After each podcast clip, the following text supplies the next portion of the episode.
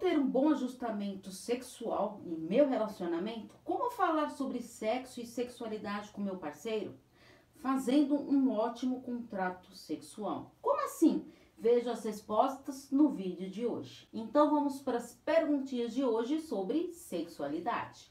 Primeira pergunta: é possível o casal fazer um ajustamento sexual? Quando o casal ele não está conseguindo lidar com aspectos do relacionamento, então será necessário fazer esse ajustamento nessa relação. O ajustamento conjugal é uma característica da dinâmica do relacionamento, que trata do nível de concordância dos parceiros em relação a diversos aspectos da vida em comum, como por exemplo, dinheiro, filhos, tarefas domésticas e muitos outros. Maior o ajustamento conjugal, menor a necessidade de negociação. Então, determina o quanto o casal concorda e o quanto precisa ser negociado com relação aos seus aspectos sexuais. O ajustamento sexual, ele também deve ser avaliado e revisto, pois faz parte do relacionamento, não é mesmo? Devendo ocorrer de uma maneira contínua. Esse ajustamento sexual ele é dinâmico, podendo ser alterado ao longo do tempo. Não é algo ali taxativo e fixo. Ele influencia significativamente, significativamente a satisfação e reduz a necessidade de negociação, sendo importante o consenso em temas importantes na vida sexual do casal, como as práticas, posições, horários, frequência, enfim, estar aberto a novos ajustes sexuais. Segunda pergunta: sinto necessidade de ajustar alguns pontos referentes à sexualidade com o meu parceiro. Como eu posso propor isso? A necessidade de fazer ajustes na relação é fundamental e inclui também aspectos referentes à sexualidade, podendo assim ser proposto um contrato sexual entre o casal, que é um acordo de vontades firmado por duas ou mais pessoas capaz de criar de modificar ou distinguir direitos ligados à interação sexual. Um contrato sexual ele pode ser velado ou aberto. Não precisa ser escrito, mas deve ser muito bem conversado. Um contrato bem visto e determinado influencia na interação e, consequentemente, na comunicação entre as pessoas. Terceira pergunta: a comunicação ou falta dela pode atrapalhar um contrato sexual entre o casal?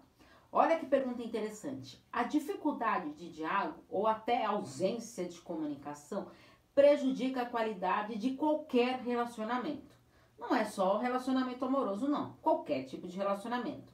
A sexualidade entre o casal, ela fica prejudicada devido muito ao que carregamos como mitos, crenças e tabus com relação à sexualidade que impede uma comunicação sobre sexo que ela seja de uma maneira confortável.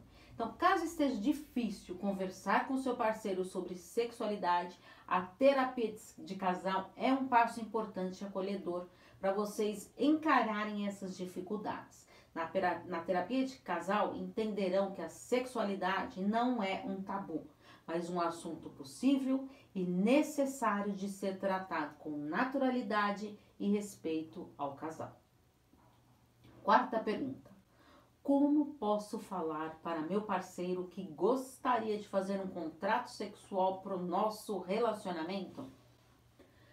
Vamos lá então. Para você propor um contrato sexual, é importante o casal conversar sobre sexualidade, sobre o relacionamento e que tenha essa abertura para esse diálogo sexual. Então é importante não achar que as divergências nas preferências sexuais significam um relacionamento ameaçado ou que não terão um futuro. Mas o desajuste sexual e a necessidade de negociar preferências e assim estabelecer um contrato sexual vai precisar ser feito ao longo do ciclo de vida daquela parceria. Então, para assim adequar a vivência da sexualidade aos momentos individuais e do casal. Conversem abertamente sobre a construção e a evolução da sexualidade ocorridas durante o decorrer do relacionamento. Isto é algo natural essas mudanças acontecerem. Quinta pergunta: quais os, as principais dificuldades sexuais?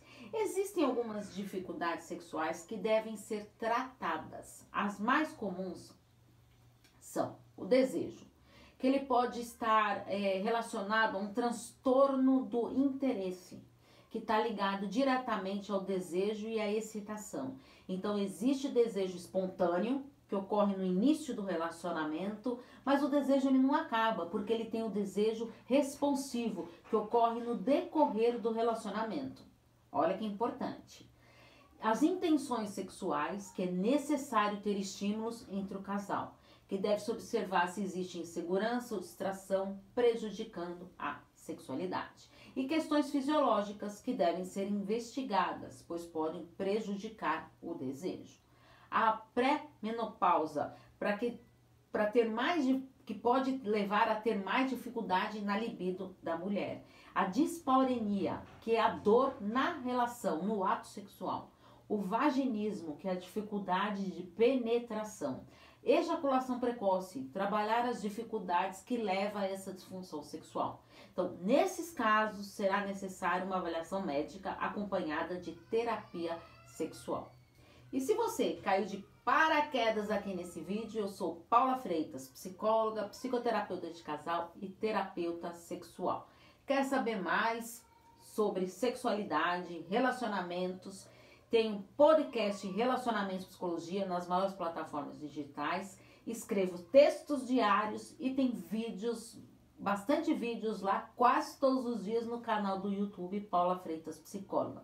Se inscreva no canal, porque lá nas descrições dos vídeos estão todos os links das minhas redes sociais. Porque afinal, quem cuida da mente, cuida da vida. Um grande abraço. Tchau, tchau.